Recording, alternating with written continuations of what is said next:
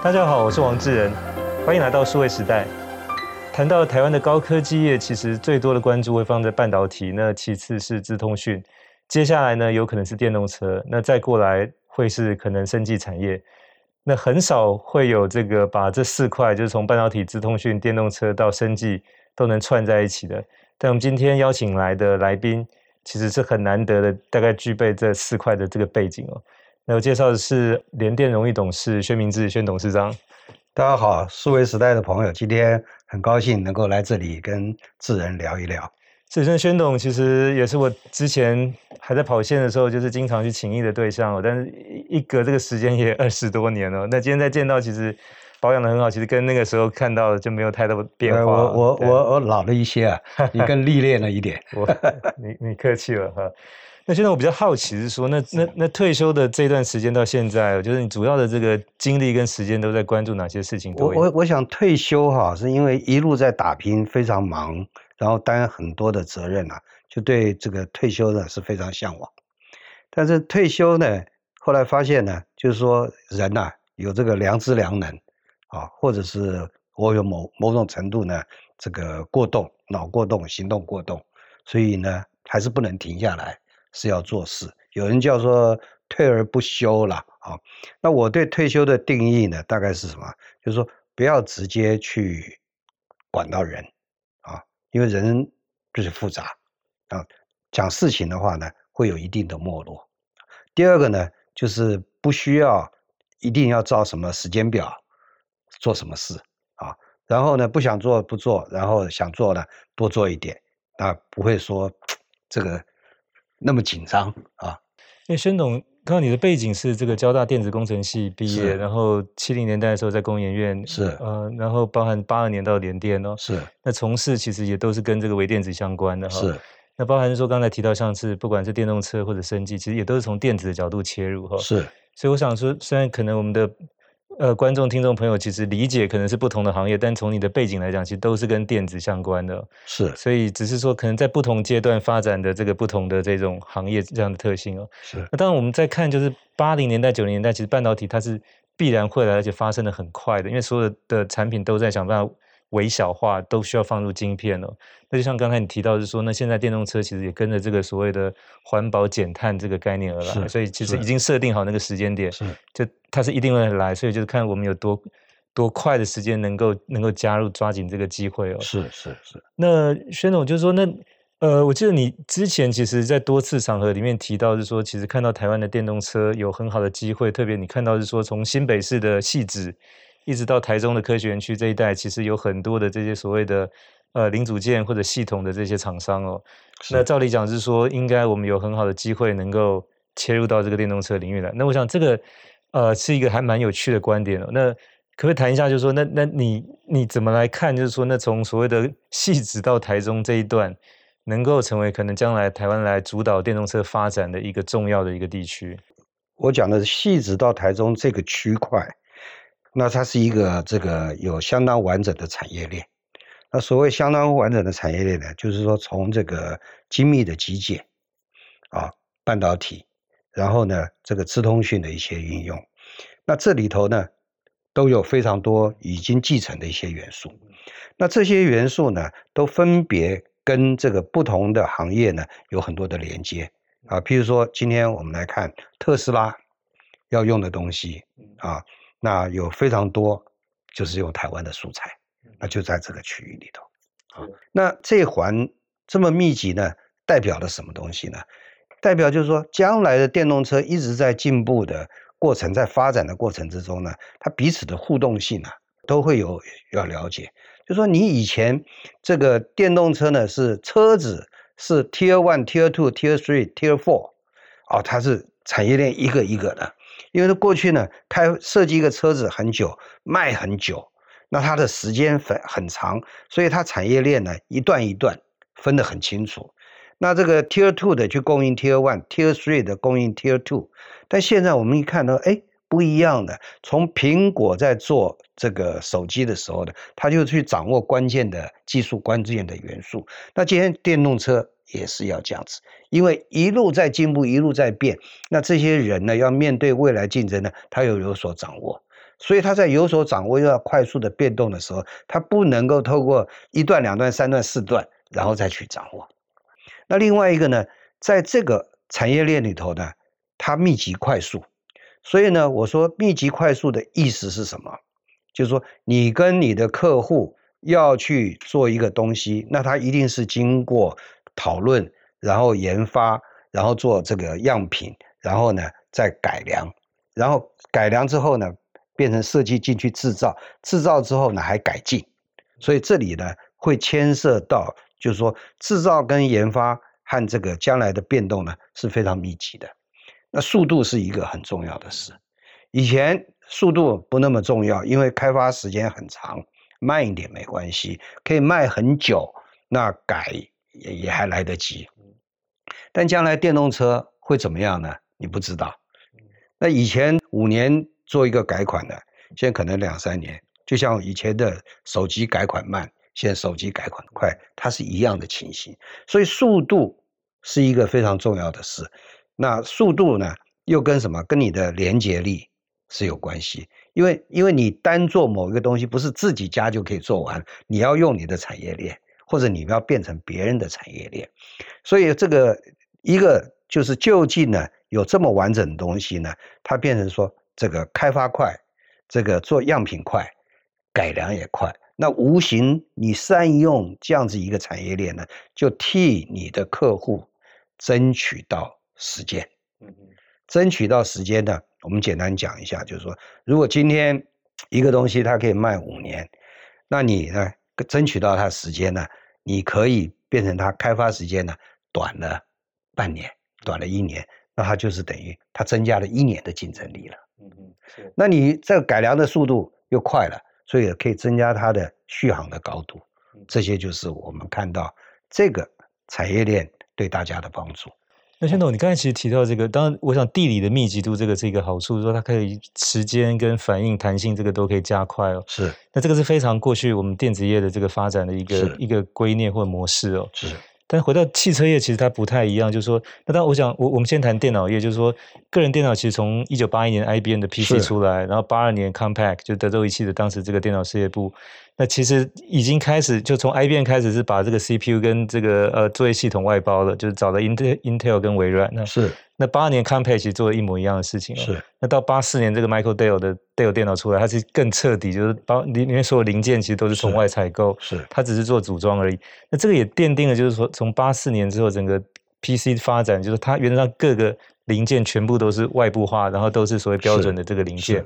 那也有的台湾厂商后来可以加入到，可能把中间每一个环节把它拆解出来，是。甚至有台湾的所谓公版或白牌电脑这样的后来的发展了。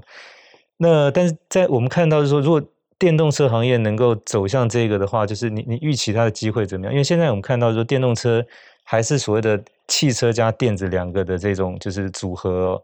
那如果电子的这个特性，如刚才宣董所谈，可以走向所谓开放标准化的，那这个会是台湾厂商的优势哦。但我们过去看到就是燃油车的生产就比较不是这个样，它其实还是像各大车厂，比如像丰田，像比如说这个呃 Volkswagen 大众。好像比如说像奔驰，就是说它还是主要是说各个车厂自己垂直来，它有可能这个零件是跟外面买，但大部分会是根据它自己的要求去克制的。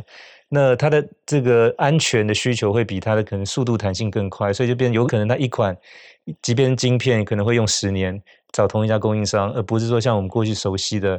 在半导体这种摩尔定律，可能在记忆体或者逻辑电路上面，可能每一年、每一年半都要更新哦。好，就这个逻辑是很不一样的。我我，我，我想你讲的是这样，就是台湾呢，过去呢很专长的，就是这个制造效率和成本的掌控，嗯、对对不对？那所以在这上头呢，当有一个这个世界标准的时候的啊，那那你在这个标准底下呢，你就是定规格的。已经有了，所以你你这个轴线就很快的，就可以你的这个制造和研发的这个速度带出来的制造的成本，然后这个呃整个东西的竞争力它就出来了。是啊，但是汽车的确是不一样的东西。嗯哼，汽车不一样东西在哪里呢？就是说它不会变成这样子的一个东西。嗯啊，有几个原因啊。第一个，汽车呢，它是在地上跑的。嗯，啊，那它在地上跑呢，有两件事，嗯、一件事呢，就是这个它受到道路条件。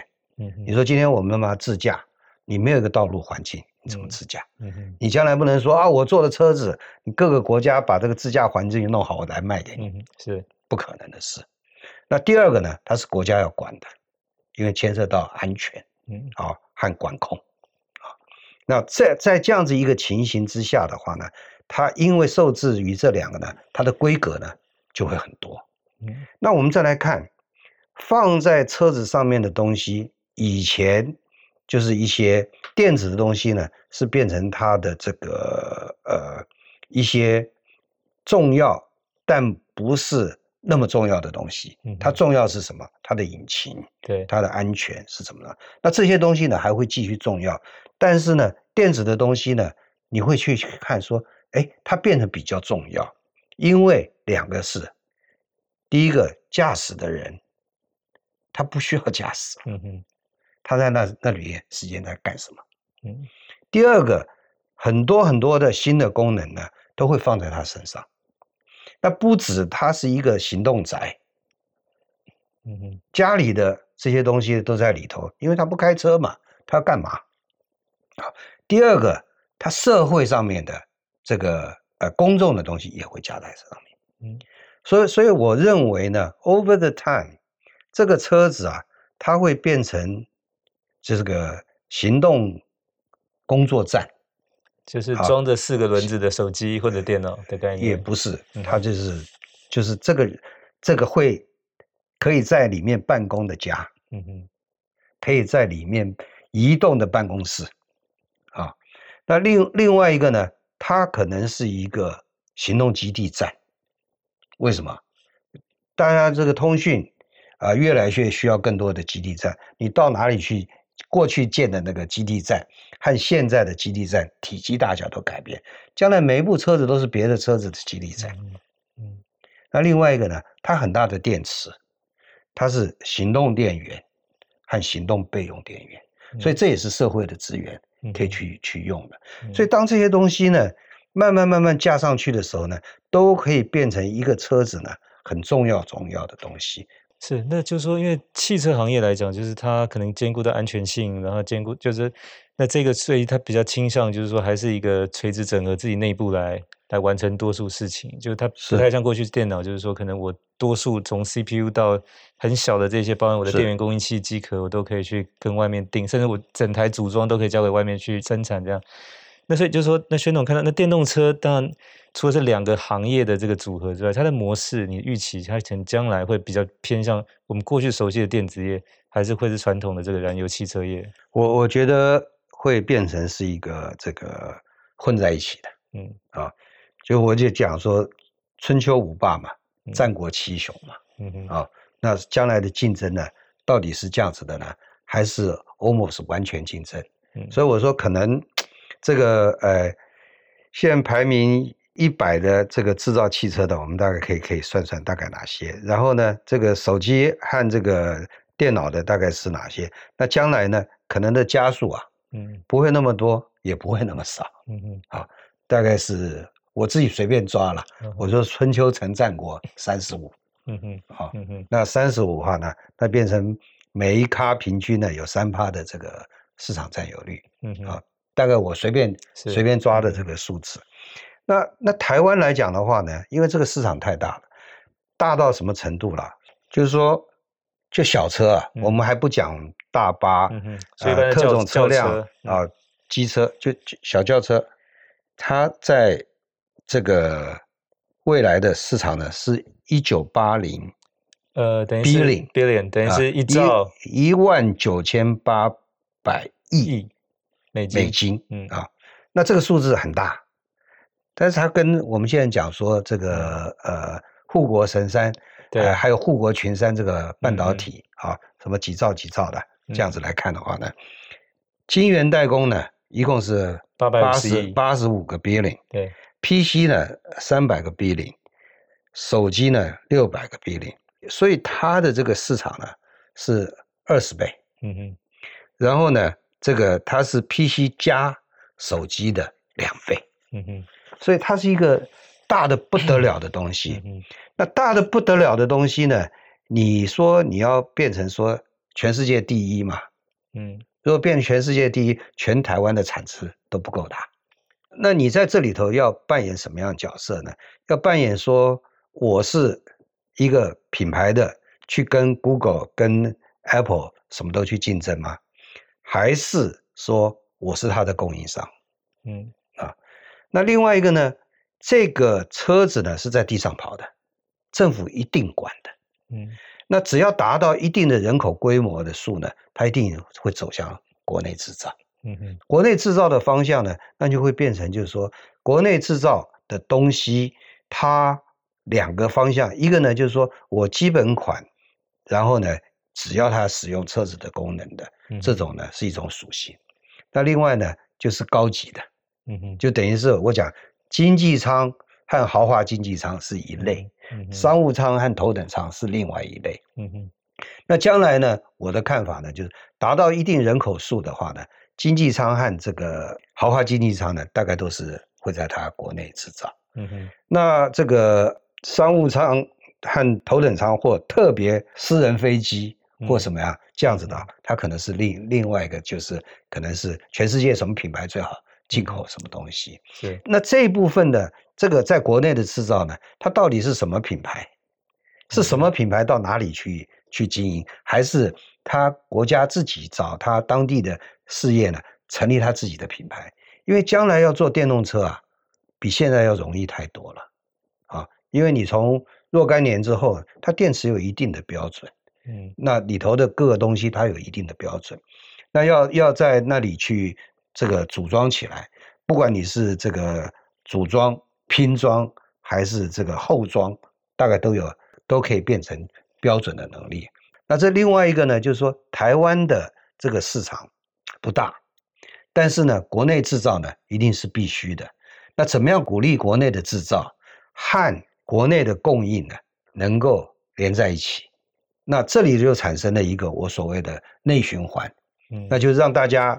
能够这个很快的这个进入到这个车市，然后呢，你这个内循环呢，让你了解这个车子啊市场到底要什么，怎么做，怎么连接起来，那有助于你这样做外销的时候呢，怎么样去这个商议规格，怎么样去做改善？嗯，我们过去做外销的时候是怎么样？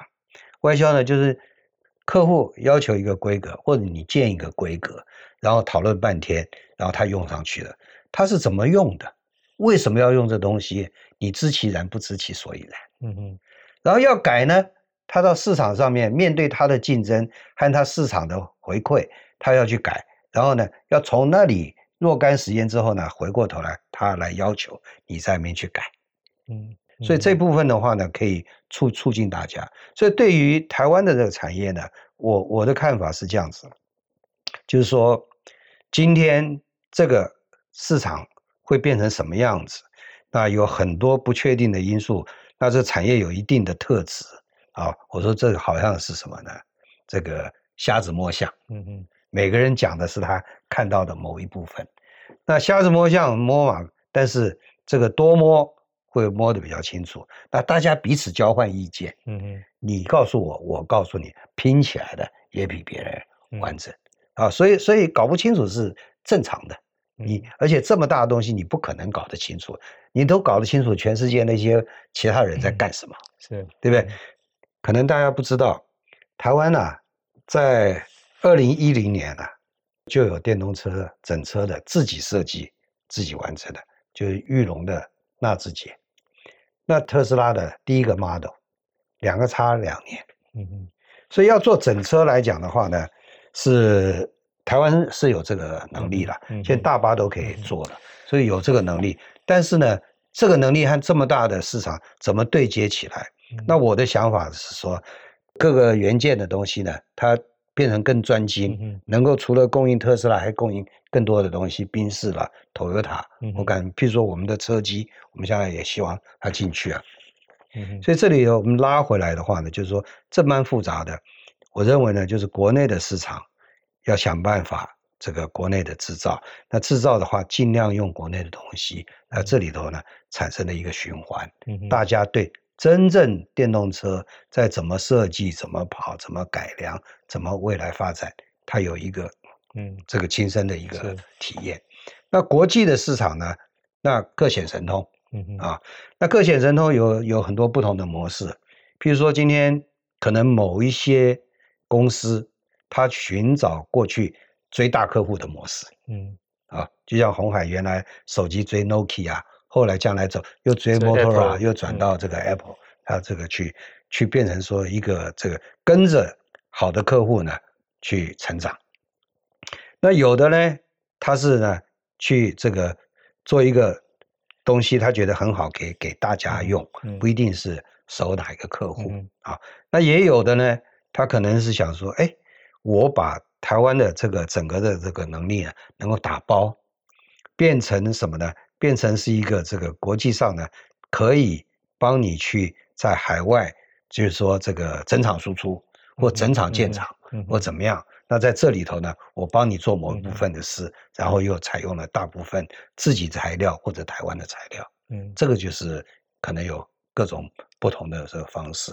嗯，那宣总，我知道你也是交通部这个产业的资深顾问哦。是。那我我有两个问题，我想也可能是一般人比较好奇，不知道这个问题在会议上是不是有讨论，或者可能宣总自己也有一些想法。就是第一个说，因为电动车的这个范围还蛮大的，是从轿车到这个呃，就是。包含刚才谈到的电动巴士，是那现在台湾现在有电动摩托车哦，那这个其实只要它的能源是用电的，其实都算电动车的范畴。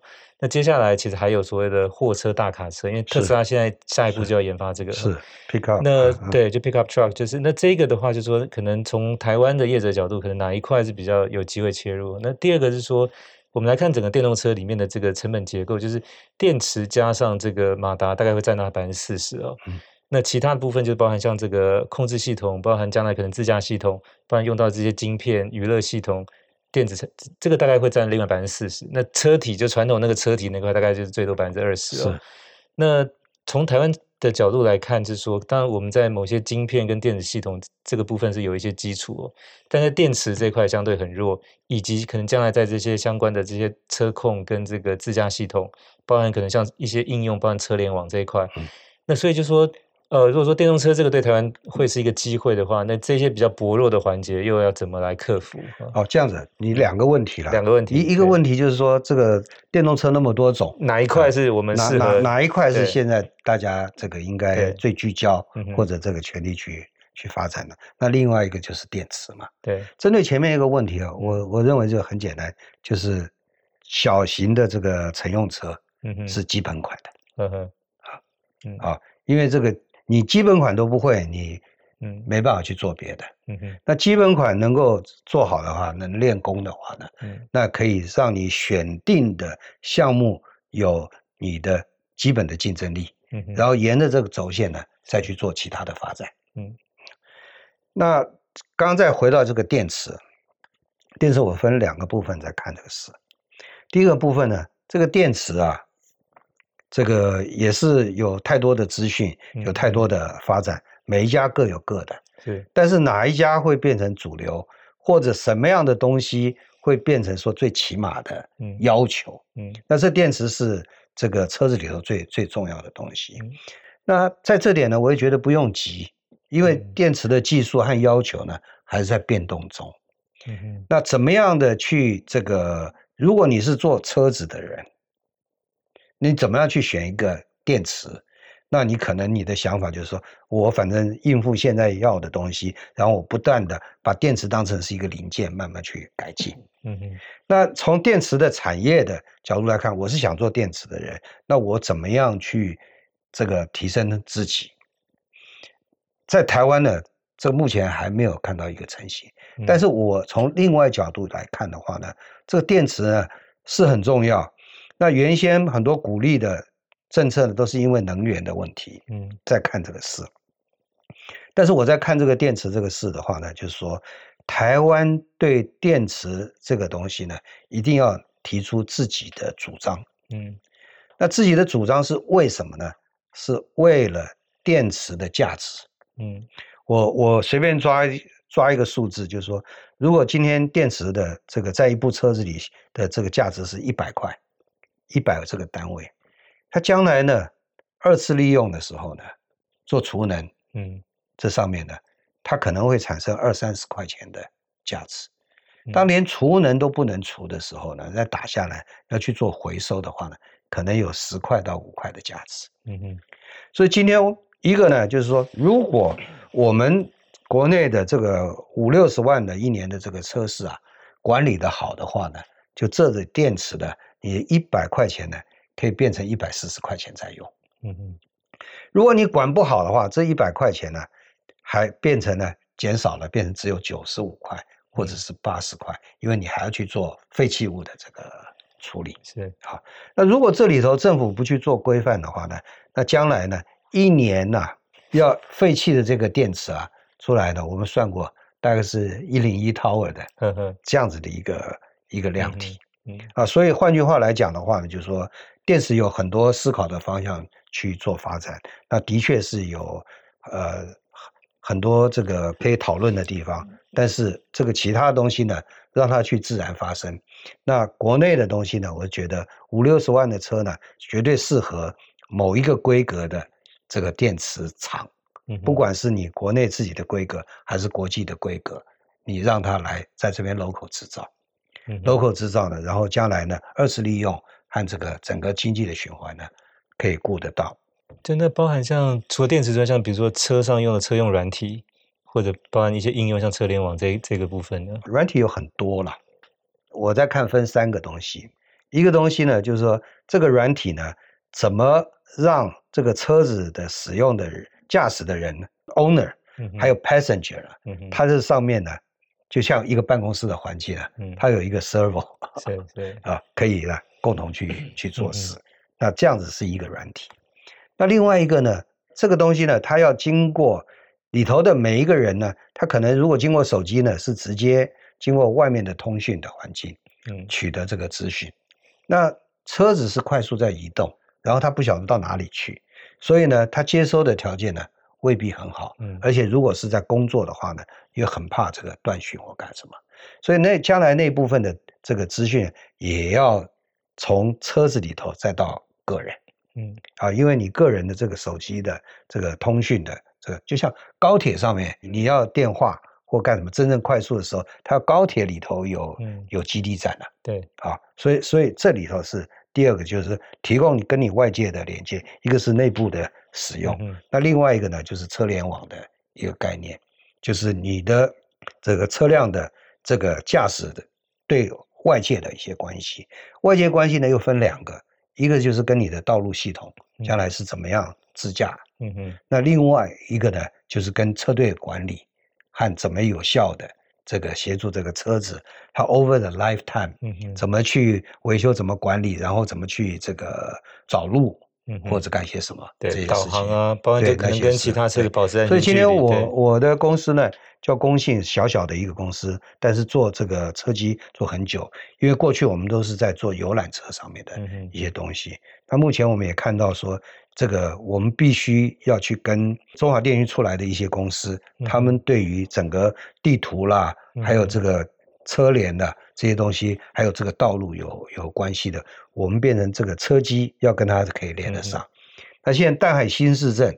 有个实验的这个场域，自驾的实验场域，嗯、那就是我们的东西要跟 Siemens 的这个 V2X 啊对话连得上来，才、嗯、才能够在路口呢去做比较好的管制。嗯、那将来是整个行驶，通通都要有这样子一个环境了、啊。是，所以那部分我都不知道的情形更深。嗯，但是我是觉得，像我们就是循着我们要跟别人连接，我们需要什么、嗯、去多做连接。嗯那至于就是说，你如果是要想去做车联网生意的人，他是怎么样在想？那那可能就不是我嗯嗯呃理解的。是。那但我想，它根本改变的不只是说它的能源的这个方式，从汽油、柴油变成电池、电动，就是它另外就是刚才宣总也提到，就是说像它其实在车内就可能是一个行动办公室，或者可能一个行动的家庭在里面，它。除了办公，它也可以看可能影片、唱歌等等，就是它其实是一个娱乐兼办公的一个空间存在。那其实就变成说，它不管从 A D 到 B D 到 C D，其实那个过程来讲，你包含可能自家系统可以辅助它哈。是。所以其实也有一个新的概念在谈，所谓 mobility as a service，称为所谓 MaaS 这个就是说，所谓出行将来成为一种服务。那至于说这个服务背后很多复杂的东西没有关系，就可能那个车子本身背后云端的可能一个管理系统帮你处理掉这些复杂的事情。对乘客跟驾驶，你只要享受那个便利就好。对，现在是这样子了。你谈到这个，我觉得有太多未知的嘛，就是我刚刚讲说瞎子摸象嘛。嗯、那摸这个象呢，是瞎子去摸一个象，但现在摸这个象啊。还是天天在变，嗯，是啊，所以所以有有很多东西都在发展，你不知道，我觉得就不不用去，嗯、不用去特别担心。嗯、那至于呢，就自己要做，就大处着眼，小处着手，你做的是什么？嗯，啊，那现在我刚刚讲的说，哎，要去选一些东西呢，你相对的会比别人专精的，嗯，那你就会有有机会，不比别人专精的就会淘汰。是，那那另外你要去。避开一个什么东西呢？就避开你做了半天啊，有人从系统面出来就把你取代掉啊。那你譬如说今天一天到做了很多很多小的东西，就像我们今天讲说这个呃大数据 AI，嗯嗯，哇，这又是一个非常广泛的题目嘛。但是如果你在这里头呢，不去小区隔化，说你专精的是什么东西的 AI，嗯嗯，那你建立什么样的 database，嗯，那你到时候人家。这个整个一来的时候呢，嗯、那你就完蛋了，搞混了。对，那你刚才其实那个瞎子摸象的比喻蛮生动。那特特别台湾现在可能有一头比较大的象，叫做红海的 MIH 联盟哦。是，薛总怎么看？就是说现在透过就是类似可能有人坐庄，然后把其他人组合起来，这个。我觉得是这样，就是红海 MIH 它是代表什么意思？代表红海觉得这个市场非常大啊，它要用。跟过去以往做事情的方式呢不一样。那过去呢，他自己也大，很多东西他都买进来去合并，然后变成自己的。然后他现在可能代表是，他想说跟很多人要一起去合作。那第二个呢，因为这个瞎子摸象呢，就太多不知道的。那那不知道的不只说这个车子会变成什么样，但他要知道，就是车子会变什么样，是因为。有这些供应才会变成那个样子。你今天说车子要自己变成一个这个呃行动宅，它不会变成行动宅啊，一定有一些行动宅的基本元素，它可以利用，它才能变成行动宅嘛。所以这些元素呢，在他所知道的范围里头有些什么？他提供一个 MIH 呢，他可以去跟大家就是瞎子摸象，互相交换意见，了解。那他也让其他人在摸的时候去了解其他的人，嗯、那别人去了解他，他去了解别人。嗯哼。那我说红海这这个策略呢，是相当的这个不错了，因为他在这么大的一个市场呢，他很清楚晓得说，他不是已经想死了，他是做什么的。嗯、他今天他不是说我我进这个车市，我是将来要跟这个呃哪一家车厂竞争，我不是要跟你 Tesla PK，我我不是。跟什么？他就是在那边呢，建厂合作，也跟很多人去弄。嗯，然后呢，这边呢也跟很多人在那边去去交流、换意见。嗯嗯啊，然后呢，他就一步一步的各种元素做出来。那我是说，他一定赢嘛？因为什么？再不成，它里头自己的关键零组件也做得比较好。对，再再不成呢，它有一些组装的能力呢，也可以去去找到一些国家需要去配合。嗯嗯。那至于就是说，能够做得多大？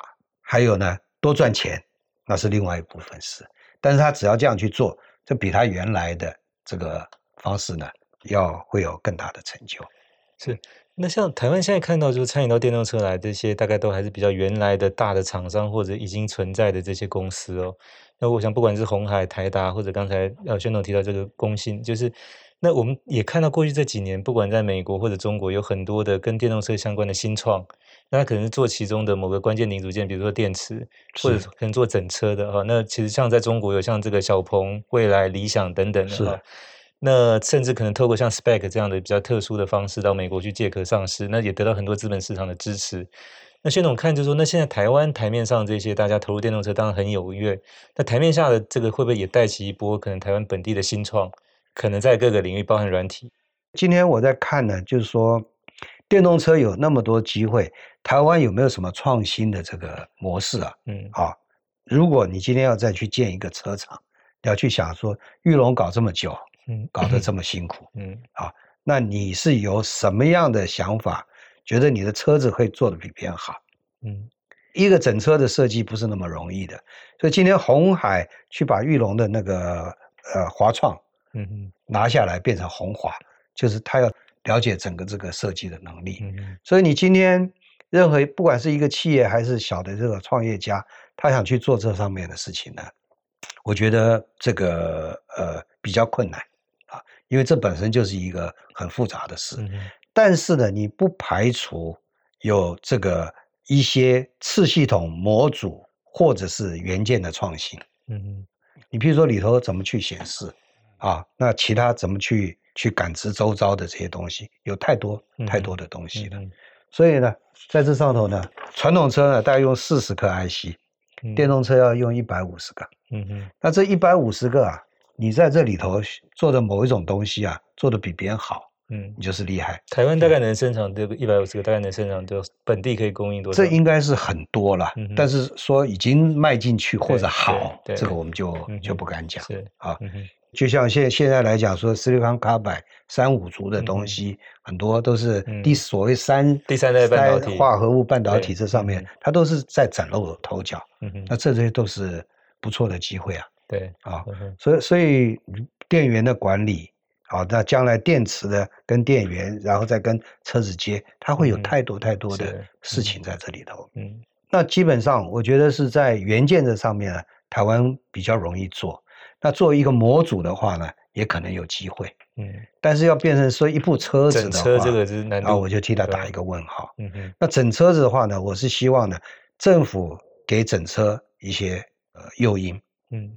那这这些诱因呢，使得他们愿意投入。就像大巴，我们原来什么都没有，对，那将来投进去，虽然损兵折将，它后来可能会开花结果。因为台湾的车市和将来本地制造的趋势就在那里，嗯，你就做下去绝对是对的，嗯嗯啊，所以在这样的情形呢，那这个国内的话呢，你也不要分说是台湾的品牌已经在国内制造的，不管福特啦。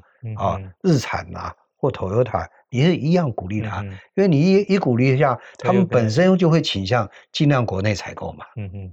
刚刚有有一点呢，你刚刚提到电池的时候，在我的观察之中呢，这个以前 PC 在卖到国外去的时候呢，有一段时间那个 CPU 是不插上去的。对，因为 CPU 叠加进进步太 快，叠加还有 Memory Card。对，是不加上去。到当地之后再装上去。嗯、所以我在想，就是说，汽车最贵的电池，嗯，如果今天我要从欧洲买一部车子用到台湾来卖的话，它的电池是什么时候做的？嗯，啊，电池它本来从库存里头接，就接 IT 也好，就装到车子，车子然后再运到这里，然后然后这个车子再睡在这里，等着它卖掉。嗯哼，这个 cycle time 是多长？嗯哼，那电池这么贵东西，嗯，要睡在那边等嘛？嗯哼，啊。那你最好是同样一个规格，是最后安全的装上去，嗯啊，就像现在原来那个台湾的 bus 都是这个底盘完了。嗯，是大家在这边组组装的，嗯，所以这个上面的商模的变化，对，也是会就是很有趣。一个是可能考虑到叠加，一个是考虑到可能各国政府也会有自制率的要求。对对对。那当然，一个是说我们当然也可以要求，可能这些电子厂商，包括像宁德或 LG 化学，或者说像 Panasonic，将来也来台湾可能设一个厂哈。就你选定你选定一家或两家。但同时，我们的半导体厂，因为去年第四季全球汽车缺晶片，是现在都要求提高自，我们也被要求要到像美国到欧洲。去设这个半导体，这个这个以我半导体的经验来讲的话，这没有不可能发生的事。为为什么不可能？没有用啊。嗯哼啊，今天半导体这个车用晶片缺货，绝对不是产能的问题，嗯，而是它供需失调的问题。对啊，供需失调是为什么呢？因为大家疫情不敢做库存，它原来怎么去销，怎么去卖，那时间又又又又拉长了，它会什么时候改版？嗯，不知道。嗯哼，所以他敢下的订单囤货嘛，嗯，现在谁有那个本事去囤货？嗯、那今天一个 IC，你缺一个 IC 做不了，但是你堆一堆 IC，你你不见得用得掉。都说这个缺个五块美金的晶片，可能是五万美金的车就出不了。嗯、一样，但是呢，你要知道说，今天他缺的任何一颗 IC，在我们做 IC 的人来看，他那个经济规模啊，嗯。小的一塌糊涂。嗯，我们以前在卖卖那个零件的时候，他说：“哎，你要多少？”说：“还几千个太少。”嗯，啊，你一定是 KK 嗯在起跳啊。今天手机啦，然后那个 PC 也都是讲这个几百 K 几百 K 的事。对，那车子哪有几百 K 的？这边都几百片而已。对，几百个，嗯，几千个，嗯，甚至若干千，嗯，上万都很难。嗯，你来一个一万一个规格东西，人家怎么生产？嗯哼，对不对？所以这里会有趣的东西呢，就是将来车用晶片的这供应系统，它怎么样在量和价之间能够有一定的平衡，然后这个东西要导入它的生产计划。嗯嗯，那怎么样去导入生产计划，又能够符合他做的东西呢？符合你的要求。嗯，每一个公司要求可能会有一些差异化。嗯，那这里的连生产的这个系统呢，可能都要改。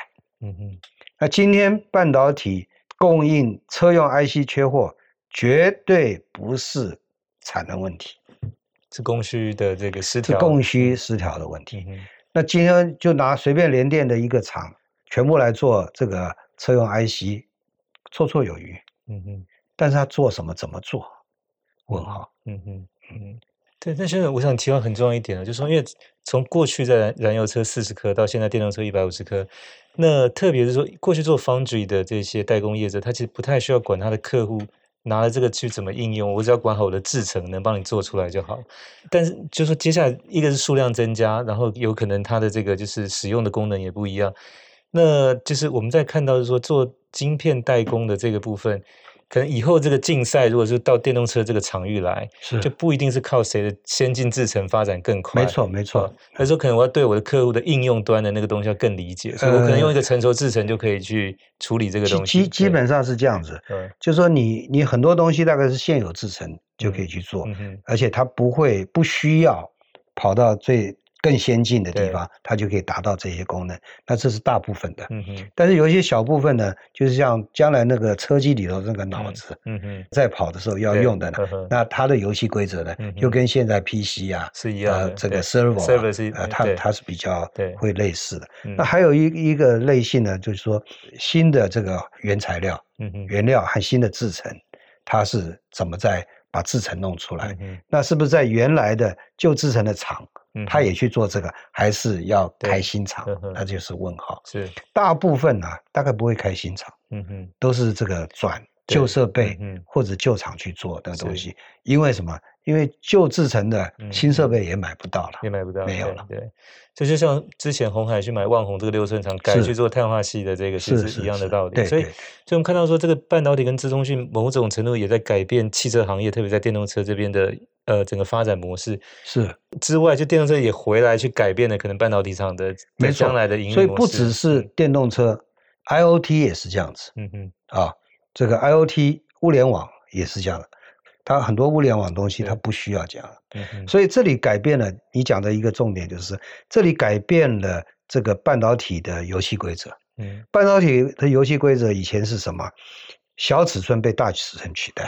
嗯，啊，先进的制程呢，取代取代的成熟的制程。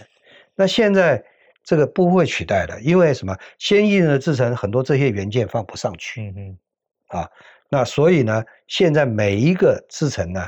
的产能呢，它有它的这个适用的市场，嗯、是啊。那这个适用市场不但还不够，还可以转化一些东西，接纳更新的，但是不是在这个呃 resolution 啊，嗯、这么几微米几微米这上面这这么先进的东西，是是。所以所以那边它有另另外一个轴线在看发展的方向，嗯、那整个就是这个应用面，呃，车用。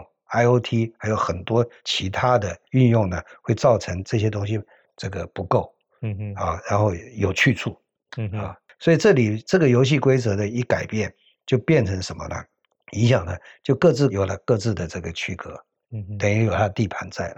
好，谢谢薛明志董事长在这期节目当中给我们做了很精彩的分享。那从电动车产业整个他的观点分析，我想非常透彻。薛董一直是在科技行业，我不能说老将，是战将，因为他现在其实还很年轻哦。那以前是自己带兵打仗，那现在其实帮助很多的这些有潜力的这些团队作战，所以也很高兴他的经验能够继续传承。同时在今天节目中跟我们也分享到很多他的一些观察。谢谢宣董，好，谢谢大家，谢谢。那也谢谢各位的收听收看，希望你会喜欢这一集的内容，欢迎给我们点赞和转发，也请持续给我们关注和留言，我们下期再会。